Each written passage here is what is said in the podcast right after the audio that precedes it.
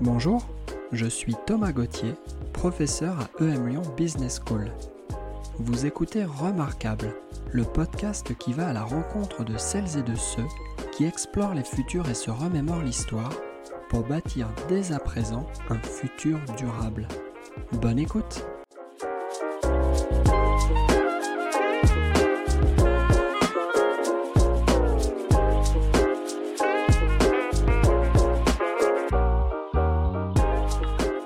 Nate Hagens is the director of the Institute for the Study of Energy and Our Future, an organization focused on educating and preparing society for the coming cultural transition. Allied with leading ecologists, energy experts, politicians, and systems thinkers, the Institute assembles roadmaps and off ramps for how human societies can adapt to lower throughput lifestyles.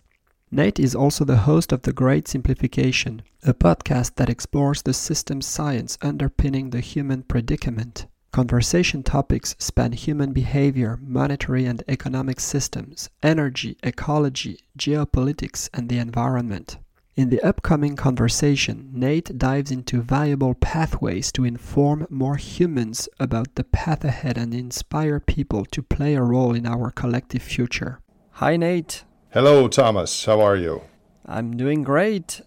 So here you are, Nate. You're looking at the oracle, and uh, you have three chances to ask her questions regarding the future. What is the first question you would like to ask her? How did you get to be an oracle? No, that wouldn't be it.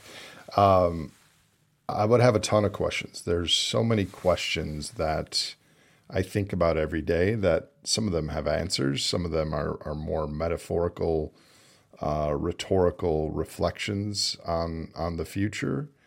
But the questions I would ask the oracle would pertain to the core drivers and opportunities of the path ahead for humanity. The first would relate to our tribal natures and the fact that we are facing a mismatch between our ancestral environment of living in bands of 100 to 200 people on the savannah of Africa and 8 billion of us um, coexisting on a finite planet at a time of inflection where economic growth and uh, energy availability, the way that we've had it the last century, are going to recede. So, my first question would be how can we, as tribal social organisms, expand um, a collective arrangement as opposed to breaking down in a zero sum game, uh, us versus them? You know, if there was an alien race that had an armada of spaceships that attacked the Earth, you know that humanity would band together and sacrifice and have curfews and do everything we can to protect our planet against those alien invaders. But barring that, how can humanity kind of act together as a larger entity to face what we face? That would be my first question. Well, then, to continue on with this first question to the Oracle, could you please remind us perhaps what your research has found regarding human behavior. You're referring to our ancestors, you're referring to the fact that we have historically organized ourselves as tribes. How much of our inherited behavior is now either offering us opportunities or causing us to perhaps engage in reactions and um, actions that are counterproductive given the circumstances we're in. You reminded us of the finite size of the planet, how much of our human behavior is dictated by our gene inheritance in a way.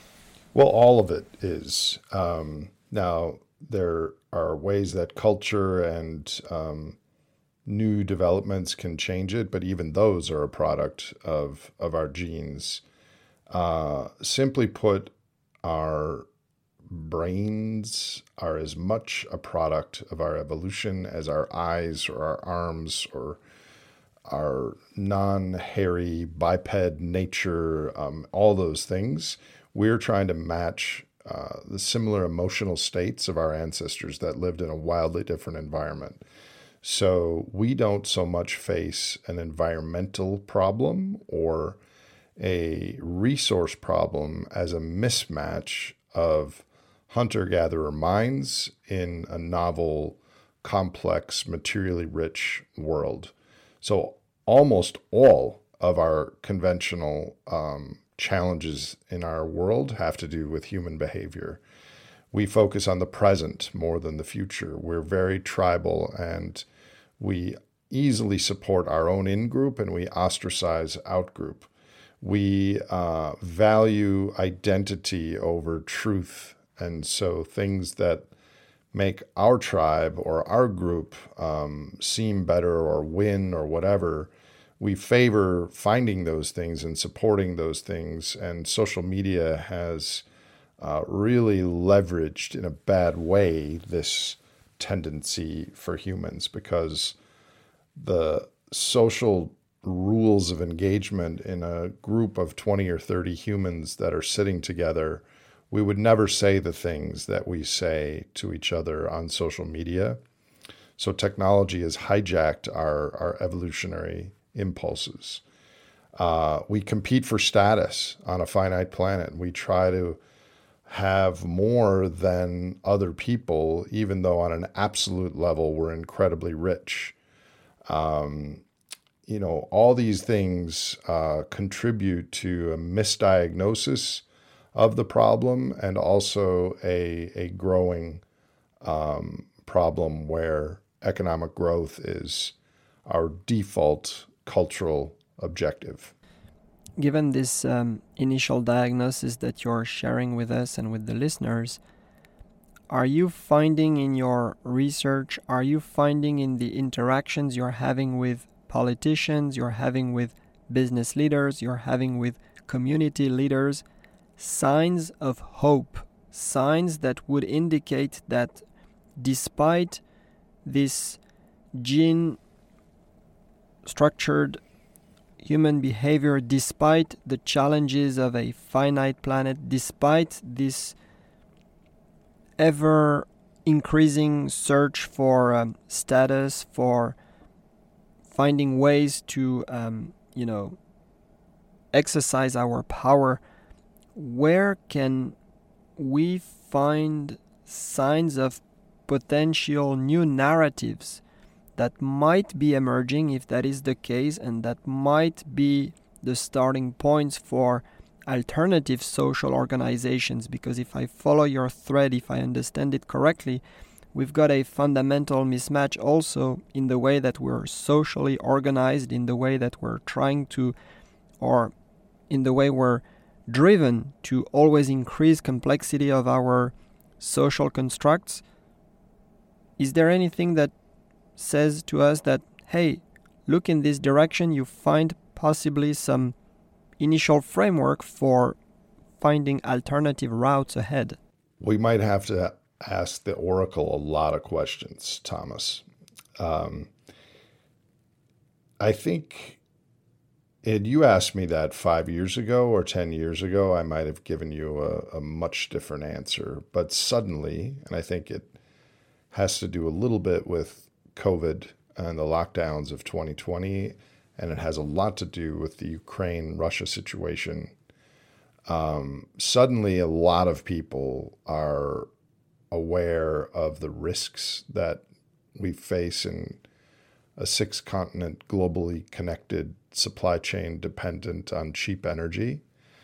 And COVID also allowed and I'm I'm talking from the United States perspective, and of course there's almost 200 other countries, so there's there's different stories. But in the United States, some people realize that working 50-hour weeks with a one-hour commute each way to make a lot of money that all that didn't make them happy or healthy and to work less to earn less money as long as basic needs are met, and to spend more time in nature with your family and friends uh, is a better life. And those are some of the tenets of uh, post growth, degrowth school of thought that we can have a vibrant civilization with less material throughput. And I think, especially young people, uh, I've taught college uh, the last eight years, and young people um, are looking for a different way because the way of uh, economic growth and working at a business or a factory for 50 hours a week doesn't really have meaning in the same way it did when you and I were coming out of college. Um, so I think there's this curiosity and openness to change that wasn't there five or 10 years ago. I still, there's a huge barrier to change in our society, but you see the, the scout team around the edges, especially with young people, being open to um, a different sort of economic system. Well, if that is okay with you, Nate, let's go and uh, check the oracle again. You can now ask her a second question regarding the future. What would that be? The second question that I would ask the oracle is We have been a physiological species for 300,000 years as Homo sapiens. Um, and we've had a lot of cultural progression during that time. It was not long ago that we did not um, allocate full citizenship and respect as a human being to people of color. It was not long ago that we changed the rules so that women would be able to vote and be equal members of our society. My question for the oracle is Is it possible that humans can continue down that path and extend the boundaries of empathy and even rights to some of the 10 million other species we share the planet with. Because if we don't, it's going to be a disaster. Since I've been alive, we've lost 70% of the populations of mammals, birds, fish, and insects. Um, and the first step in changing that or saving that is to extend the boundaries of our empathy, the way that we have culturally done with different subsets of the human population only in the last century. So, my question, my second question for the Oracle would be how can we have a cultural change in consciousness to value nature, our cousins, nieces, and nephews in the animal kingdom and ecosystems and the stability of Earth's biogeochemical processes and oceans, forests, land, etc. Well, that is like the first question you asked to the oracle, um, another massive question. I'd like to perhaps echo this question with uh, another question to you. So, I see through your question what could be the end result of a humanity wide reset of our relationship with the non human living species. What I guess is a bit tricky is the safe pathway for subsets of humanity to begin embracing this um, new relationship with non human species without putting themselves at risk because they would be, let's say, playing different rules of the game. Today, the rule of the game, to make it simple, is to consider that what is non human is inferior to human beings. This is probably structuring human rights, this is structuring economics, this is structuring politics, etc. If a subset of humanity, be it a group of you know people and then a group of organizations with perhaps states and NGOs and companies began redesigning reconfiguring their relationship with non humans, they could put themselves, at least temporarily, at a disadvantage because they would be not playing the existing rules of the game anymore. How can new, more sound, more sustainable rules of the game, including relationships with non human, be designed in a safe way for those that will be willing to be at the forefront of this redesign? How do we, operationally speaking, create such a pathway that would not eliminate those that would be brave enough to reconsider their relationship with non humans? I think maybe you're the oracle, Thomas. That was a hell of a question. And you had no idea what I was going to come up with. And English isn't your first language. That was the that was a great response to my question. And yes, you're right. A lot of environmental activists out there or people speaking truth to the power uh, of the current system uh, actually have an outsized cost to themselves uh, in in doing this work. And I don't have an answer to the question that you just posed. Um, which is why I wanted to ask the Oracle. I don't know how to do that. One way, uh, I, I don't think there is any solution. I think there's a lot of responses that will collectively lead to a livable future. Um, one thing is, over time, we could have the prices of our everyday things better reflect the costs in a wide boundary sense that go into them. We are drawing down fossil carbon uh, as the main input to our economies 10 million times faster than it was sequestered. And all we do is pay for the cost it takes us to extract the coal, oil, and natural gas from the ground.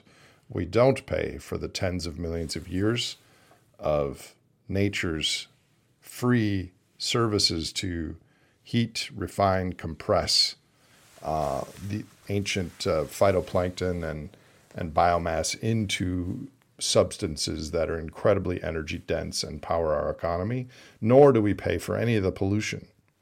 Uh, the externalities are hidden from the prices. So if we had a pricing system that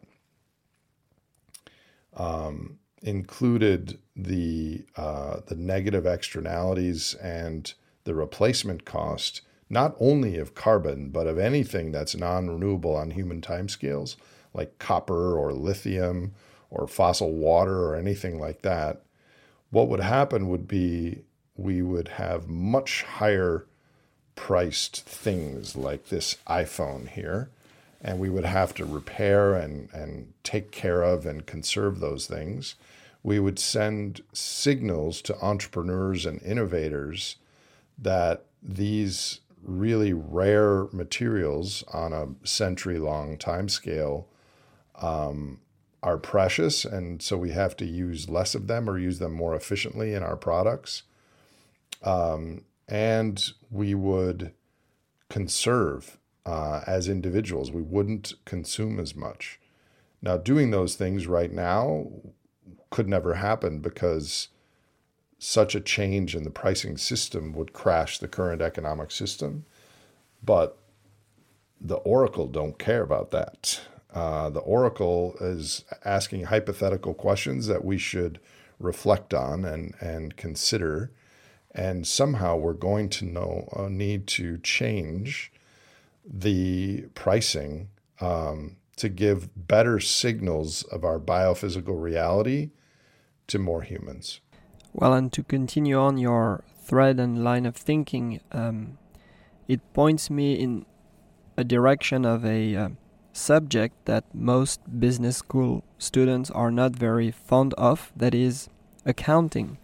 And I see some interesting signs coming from the uh, accounting and extra financial reporting norms experts that might be showing that through extra financial reporting schemes, companies ideally of the world would have ultimately to show to investors and show to customers and show to civil society what is the real cost and what is the real nature not just of their financial asset but also of their environmental asset or what is the cost or what is the value of their relationship with the um, living ecosystems? And to your point it's like once rules are globally changed, they may create safe spaces for semi structured and organized reconfiguration of the rules of the game because now no one would be putting itself at a disadvantage because the rules would be applying to everyone as is it takes some new constraints for imagination to to become limitless i guess yeah. So the, there's two intertwined challenges. One is we have outsourced um, our planning to the market system. So any um, wisdom or longer term benign trajectory for humans gets squashed by the immediate needs of the financial markets. So there needs to be some uh, different pricing system, but there also needs to be a governance or a mechanism by which to do that. And, and you're absolutely right. Once there's some sort of a new system, because um, we can't have environmentally aware, wide boundary empathy CEOs in the current structure because that CEO, he or she, will quickly be voted out by the board and the shareholders if they try to have triple bottom line and and other things because some other CEO will come in and try to maximize uh, profits in dollars or euros or whatever. So until the the system goals change, it's going to be very hard to change some of the other things that we have asked the Oracle. Well, and speaking of the oracle, here is the chance to ask, um, if you will, your third and final question. What would that be now? So, the third question I would ask the oracle has to do with the cultural evolution of our species.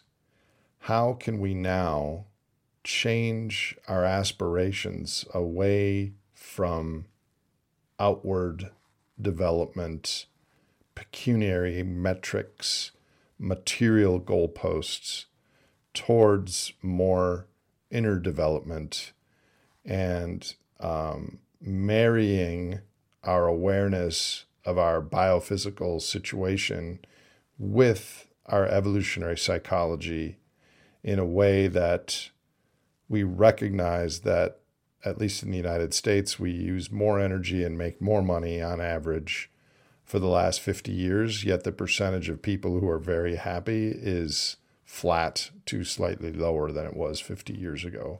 Lots of examples of more energy, more money, not more happiness. So, my question to the Oracle would be framed as such that almost 200 years ago, Thomas Malthus said that we geometrically can grow food, but our demands for things grow exponentially, and there's going to be a problem with that, and there's going to be a conflict. And he was wrong because we found fossil fuels and we kicked the can for another two centuries. Paul Ehrlich, 50 years ago, predicted a Malthusian scenario, and he was wrong because he didn't know about debt and globalization, which allowed our culture to kick the can a little bit longer. In 2008 and 2009, the financial system almost collapsed, and all of a sudden, central banks and governments took over the role of, of commercial banks in, uh, in getting money and credit into the system we kicked the can again. In 2020, with COVID, uh, again, governments and, and central banks kind of fired a bazooka and the global economy um, stabilized when uh, we went into that you know social lockdown and everything. We had again kicked the can.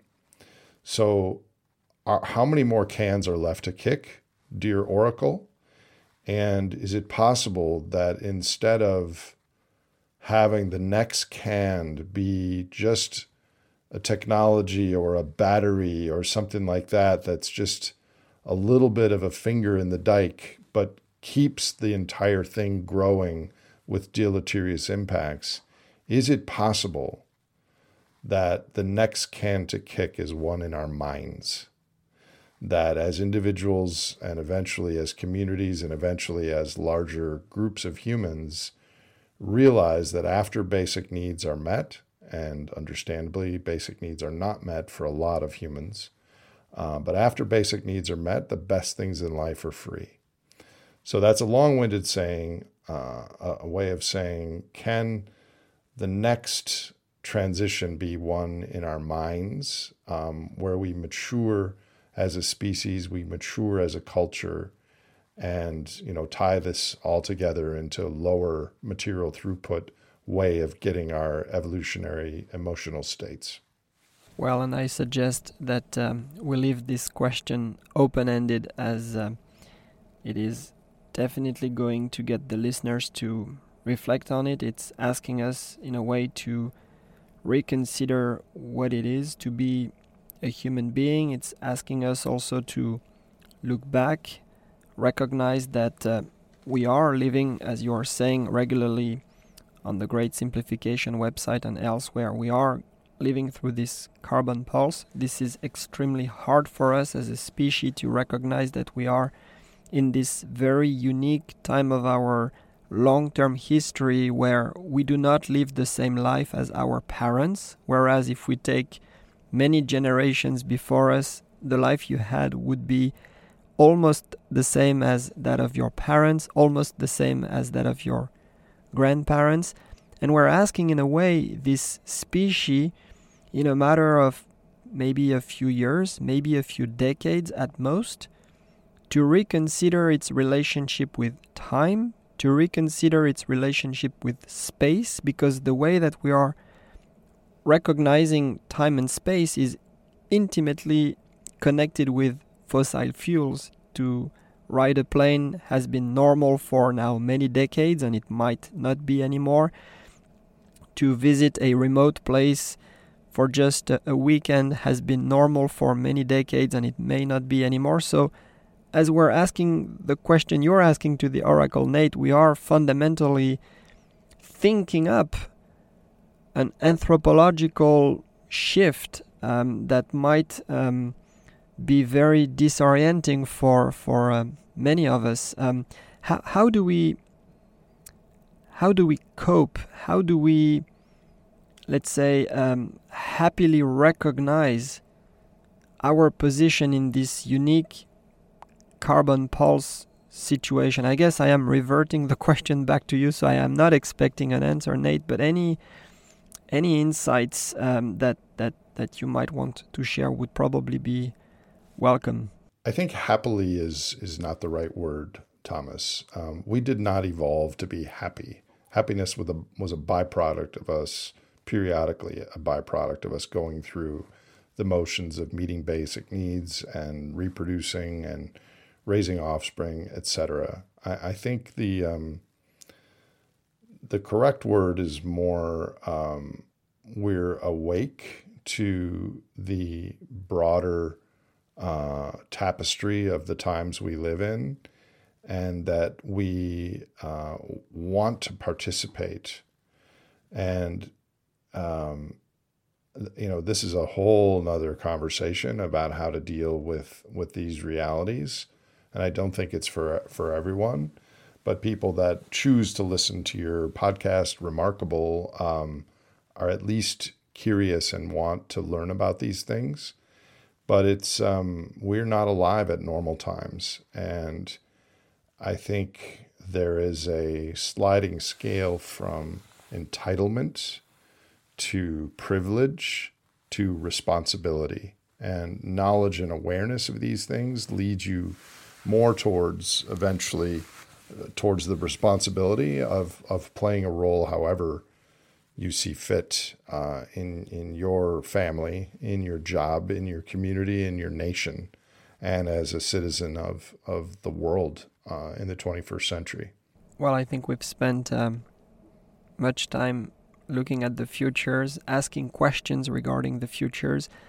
Let's now turn our attention to, to the past and to history. Could you please, Nate, bring back from history, let's say, three events that you consider to be of interest, if not of use, in the times that we're living now? And also, maybe those three historical events could also help us project ourselves into desirable futures. What is it that the past can help us appreciate differently in the present that, that we're living? You can tell you're a college professor because you just keep coming with the questions. They're really hard, and then here's another one. Um, three historical um, events. Well, as you know, um, my podcast, The Great Simplification, has a core focus of energy. And energy is the currency of life. Um, animals were the first investors, and they used calories uh, in the pursuit of prey, and they received calories, um, revenues in the gazelle that the cheetah killed, etc. And the same energy applies to human systems in the past and certainly today and, and certainly in the future. Energy, uh, after the energy cost is expended, dictates what we're able to do. So, from an energy perspective, I would say the three historical events were a few hundred thousand years ago. Homo sapiens' predecessors harnessed fire and fire enabled us to uh, have more directed protein in our food. It would keep away predators, it would keep us warm in the winter. And new research is showing that other human species, um, like Neanderthals, uh, didn't master fire. Fire also allowed us to have an exosomatic wand, which we metaphorically waved fire allows us, uh, all the other animals in the animal kingdom eat food, and that is the calories that they consume. In the United States today, we eat around 2,000 calories a day, but we consume over 200,000 calories a day, 100 times more than our bodies need. We consume exosomatically outside the body. And so, a few hundred thousand years ago, the discovery and the mastery of fire was the beginning of that trajectory.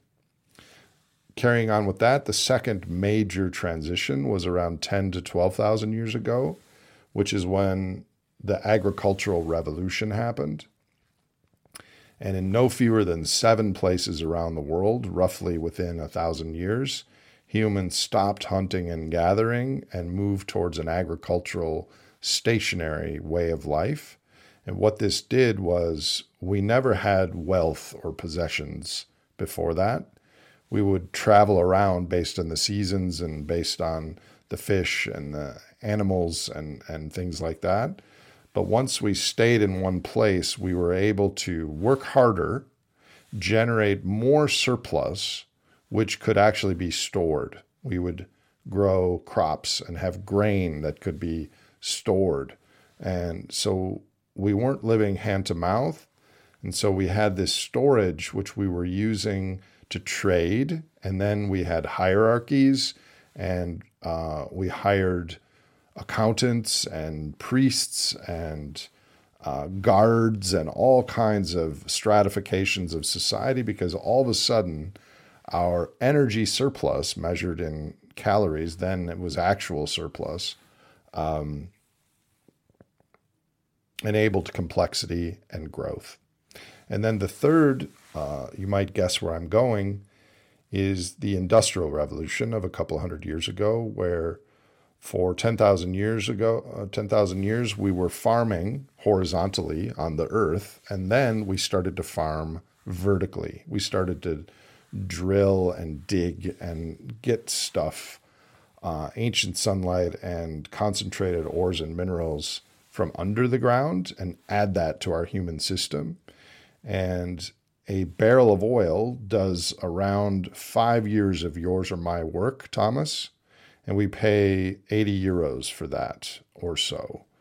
So we use five, uh, 100 billion barrel of oil equivalents of coal, oil, and natural gas in the global economy every year. That works out to approximately 500 billion human worker equivalents that we are adding to the global workforce of around 5 billion real humans.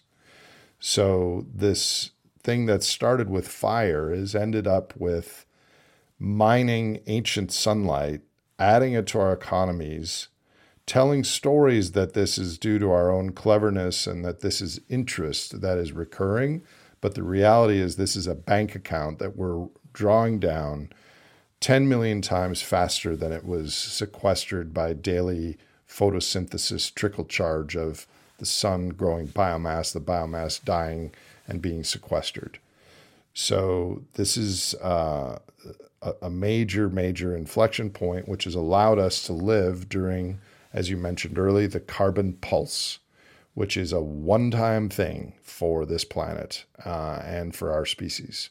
Well, and to connect with those three historical markers and to connect also with the name of your podcast, The Great Simplification, which I understand is a title that is, uh, in a way, a mirror title to the great acceleration that humanity has uh, gone through since um, after World War II. Um, you've invited a number of um, thinkers at the Great Simplification podcast, I'm thinking, for instance, of Joseph Tainter, that has worked on the way that civilizations historically always grow in complexity.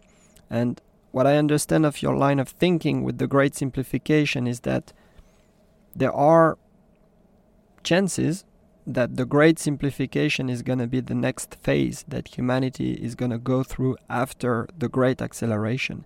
Now, what could be collective trajectories that would allow us in as peaceful as possible, in as organized as possible way to decrease the level of societal complexity. I understand that leaders, be they political leaders or business leaders, are essentially put in office and they stay in office because the promises they make rest upon increasing complexity, increasing complexity of societal services that we enjoy, be they health services, education services, security services, transportation services. What would become of leadership? What would become of legitimacy in a complexity decreasing regime? Again, you're asking very, very hard questions, Professor. Um, my role, or at least what I see my role in this space, is to be asking questions similar to you and get much smarter people than myself working on them. Um, but I think we have to see how things fit together. And I often say, that our culture is energy blind because our leaders, our politicians, our population look at the world from a technology and money lens and not from an energy and materials lens. And you're right, as we've grown our global amount of energy, that energy has enabled more and more complexity, supply chains and transport uh, lanes and more gadgets in your house that are plugged into an electric socket and all that. Um, I think one of the pathways forward I mentioned before is to change the pricing. Another is to substitute technological, monetary markers of reality with social and human capital, where people recognize that we probably aren't going to voluntarily simplify uh, as a society, but as individuals, we can simplify first and beat the rush. And so we need a movement of people that are um, doing things that are not part of the monetary economy, like making love with your partner, playing with your dogs, going for a walk in the woods. And we need a larger percentage of our life to be those things. Um, and I think we need, um, instead of, and, and I may be guilty of this too, instead of leading with fear, and if people, if your listeners haven't heard some of these things before, this can be a, st- a scary story. I think we need to lead with with love and creativity uh, because that is enduring, and as long as basic needs are met, many of these things um, we could even have a better future than our current messed up system. You have to keep in mind that um, in France, you know, we use 60 times the energy that our bodies need. So there is a great amount of surplus in the system that's directed towards things that aren't really helpful or healthy for us in the long run. So it's not like, I mean, I mean humans have had very tough times in prior centuries and millennia, and we face a tough time now, but it's not as tough as many of those human lives, uh, certainly not in the next 30 or 40 years, um, or probably not in the next 30 or 40 years. It's a huge question. Um, I think politicians are a reflection of who our um, citizenry are, and social media is making them more extreme on both sides of the political spectrum. So I think we need a movement of people thinking differently and living differently in their own lives. Um, if I had a fourth question for the Oracle, I might ask how can we have reason and empathy be higher up in our hierarchy than the passions and the tribal blame of the moment? Um, kind of to temporarily suppress our own identities and have discourse with people that disagree with us, uh, on at least disagree with us on the surface, because deep down, most of us care about the same things. I don't think I answered your question, but you keep asking me really hard questions, so that was about the best I could do on that one. Well, you're always offering insights that are, I think, bringing the conversation to the next level, and uh, what is also, I guess, present throughout this um, discussion, and I think also throughout the previous episodes of the podcast, is uh, the need for humility. You know, as a other guiding star than power and fame that have probably guided um, many folks before us. Humility is this um, competence that perhaps we've uh, lost sight of and that uh, would need to be placed again at the center of how we structure our thinking and how we structure our relationships. Um, you've been talking, and I've been talking as well about your your podcast. This is naturally leading us into the third and final step of this uh, interview. Now, Nate, let's talk about the present. Um, I'm interested in you, please, sharing the ways in which you intervene in the world, the ways in which that you govern yourself in such a way that you try and be the change that you wish to see in the world as Gandhi invites us to to be. Please tell us how you're doing how you're working how you're acting at multiple scales.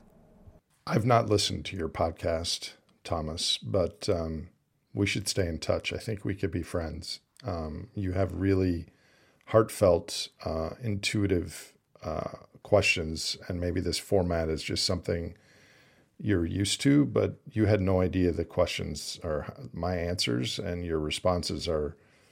I mean, this is a intense conversation. Um, lots to say here. Um, here's the truth. Sometimes I think that all my efforts are doing a disservice to humanity because I think there's a delta between what we know and who we are.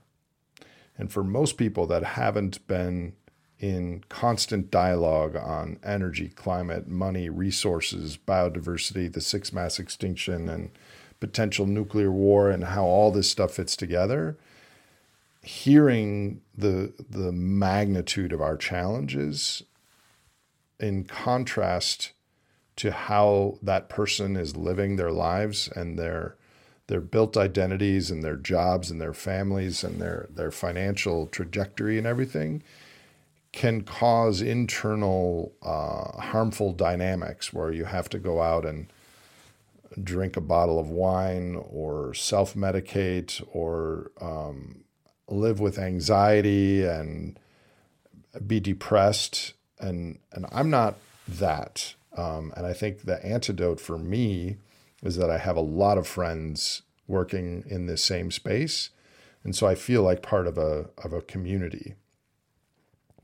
But I think ultimately our culture because we're so rich metaphorically and of course I'm mostly talking about the global north um, combined with our technology, we have become a dopamine centric society where the unexpected reward of checking our email or um, having these uh, highly exciting experiences in the portfolio of neurotransmitters and hormones and physiological uh, drivers of the human body, dopamine is taking an outsized share of its historical role. And I think we need to have more serotonin, oxytocin, and have a little more uh, equality of the neurotransmitters. So I'm spending most of my time educating people, telling stories about our biophysical reality and how we're going to have to have a society that uses less energy and less resources, more discourse with people that disagree with us. And I'm telling that story. The natural next step then is what sort of a society, what would be the infrastructure, what would be the political economy, how would culture change? How would we prioritize things like manufacturing and heat uh, and waste and water and the, the, the basic needs uh, in a coherent way. But I think there's a middle step in there. And I am not an expert on the middle step, which is inner development. And I am learning uh, along the way. I have a little Nate on my shoulder that kind of weighs in and gives me color commentary on what I'm doing in my life. I shouldn't play that fantasy sports, or maybe I shouldn't have that second uh, glass of wine, or maybe I should spend this time uh, with my former students on a hike instead of uh, watching this Netflix show. Um, I think we all need balance and we have to be kind to ourselves. Uh, but I think that the real gold metaphorically, because gold is really also just a financial marker of real things.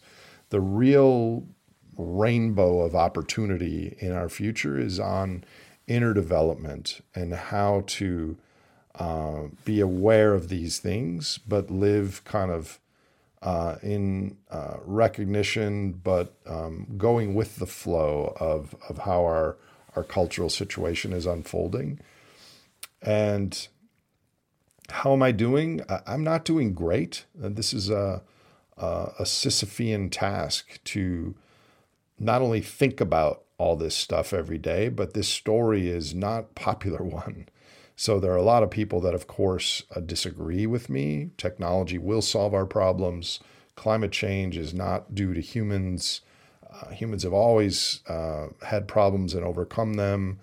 Uh, you know, these all these problems are manifestations of overshoot, uh, a biological species finding this treasure trove of, of ancient sunlight and organizing an economic system around it. And the more you learn about this, it there are no easy solutions out of this. And the thing that gives me most solace and most hope and creativity is talking with people like you, to be totally honest. People that I didn't know existed, they kind of speak the same language as I do, and they're trying to help on this discourse and pass the baton to other pro future, pro social, creative humans that we are all alive at this miraculous and perilous time. Uh, again, I don't know that I answered your question, but I think the path is on inner development and participating in the broader cultural change. Well, perhaps to echo um, things that you've just said, it feels to me that, um, as you're saying, we are um, rather naturally connecting with one another. And interestingly enough, if we look at frames that up until now have made people connect with one another, one could think about the religious frames. People connect with one another because they have the same sort of beliefs in certain gods or you have the um, political frames, they consider that uh, there is one and only one ideology that everybody should embrace. I think that the collective frame that connects us is of a different nature that I don't know precisely what it is, except that perhaps there is a shared appreciation for um, searching. I think we are intimately researchers in the broad sense. There is a bit of a of a quest without the search for um, a reward. It's more like, as you were saying, inner development. I sometimes refer to this as a personal quest for expanding knowledge, expanding also on the set of emotions that we can feel, just recognizing that um, just like there are fractal structures, well, without even traveling to the other end of the world, this this search, this researcher attitude brings an infinite level of beauty in the most simple tasks that we can work on you know in our everyday life the most simple hike as you were saying that we can take in the woods or the most simple game that we can play with our dog. It's like expanding our relationship with life, but finding ways to expand this relationship from from within. And and of course, in a way, it connects us back to some ancient um, wisdoms. Maybe those are wisdoms that were well known by the uh, ancient Greek. Maybe those wisdoms were well known by um, uh, uh, Indian thinkers. Um, but to your point, I'm, I'm, I'm finding that we're connected also because we want to um, care for the fragile, we want to care for the ephemeral, and we probably also, in some respect, want to find ways to um, not exactly leave no trace, as we see on uh, U.S. Um, you know um, uh, hikes in, in the mountains, this leave no trace sign that um, we must respect. It's not that we do not want to leave a trace, but maybe a trace of a different nature than previous um, civilizations or, or our ancestors have attempted to leave. I'm not sure that I'm being very clear, but those are thoughts that uh, your answer uh, uh, brings to, to, to, to my mind. Well, I think it's pretty clear we will leave a trace. Uh, and now the, the question is can we leave some sort of a, a legacy through the bottlenecks of the 21st century? What can we propel through this century? Uh, other species, other cultures, knowledge, um, s- appropriate forms of technology? What can we uh, midwife through um, the coming uh, post growth living arrangements for humans uh, on this planet is is a question and a challenge we need a lot more people playing a role in. So thank you for your work on on your podcast. Well, thank you for being a, an inspiring figure, and um, well, I wish you the best with uh, all the projects that we've uh, touched on, including the great simplification and your line of thinking. Thank you, Nate. Toi aussi. Merci beaucoup. Merci. À bientôt. Merci beaucoup d'avoir écouté ce nouvel épisode de Remarquable. Pour ne rien rater des prochains épisodes, abonnez-vous sur votre plateforme favorite et n'hésitez pas à laisser une note et à parler du podcast autour de vous. À bientôt!